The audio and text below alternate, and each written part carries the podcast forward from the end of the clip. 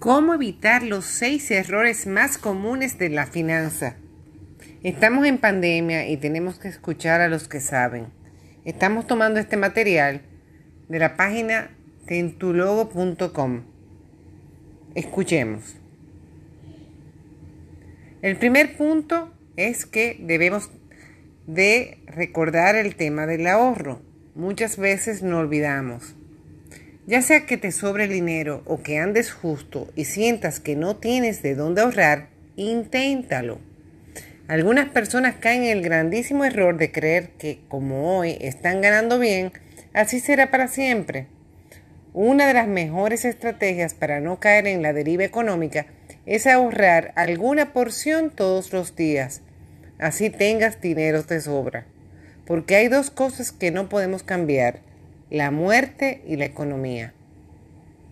La segunda es tan impredecible que un día podemos estar posicionados cómodamente y al siguiente ocurre algo y nos desestabilizamos a tal punto que quedamos en un limbo. Es cierto que tampoco es apropiado vivir para ahorrar sin aprovechar el presente, pero también es equivocado pensar que no existe el mañana.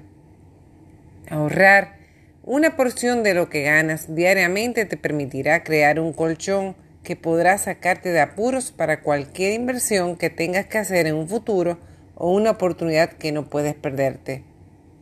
Y si consideras que ni te alcanza para pagar tus cuentas, ahorra aunque sea un mínimo, pero haz el ejercicio de tratar de acumular ya que es importante mentalmente. Siempre hay algún gasto que se puede suprimir y el hecho de tomar la iniciativa de comenzar a ahorrar, que por poco que sea ya mueve energías y tu mente comienza a pensar de otro modo. Es importante pensar en qué moneda vas a ahorrar. Trata siempre de que sea o en una mucho más estable, por ejemplo el dólar o el euro, para que la inflación no te pase tanta factura luego y tantos sacrificios se conviertan en agua y sal.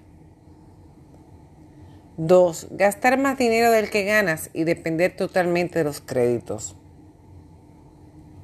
No se necesita ser un crack de la economía para saber que si gastamos más de lo que ganamos, vamos a crear un agujero en nuestras finanzas, que será cada vez mucho más difícil de cerrar. Los créditos existen para esto mismo, pero no nos olvidemos que solo debemos endeudarnos o financiarnos con tarjetas de crédito o cualquier otro tipo de préstamo si tenemos la capacidad para responder ante el endeudamiento. Lo primero que debemos hacer es sentarnos a sacar cuentas y preguntarnos, ¿realmente podemos pagar los intereses que se agregan al endeudarnos? ¿En cuánto tiempo podremos acabar de pagar el financiamiento? ¿Realmente percibo el dinero suficiente para poder acceder a este crédito?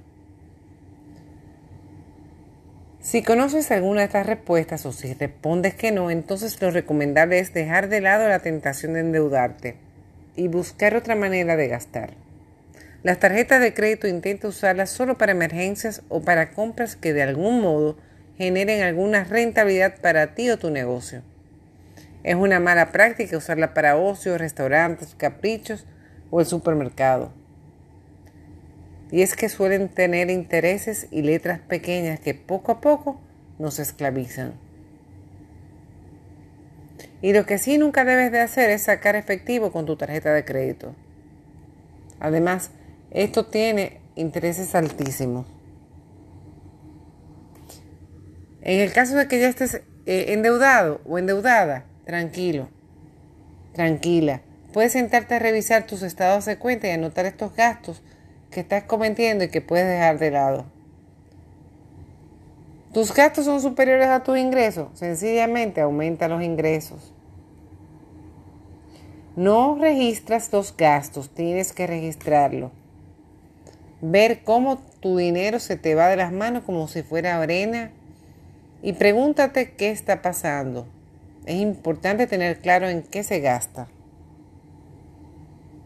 4 olvidarte de los seguros.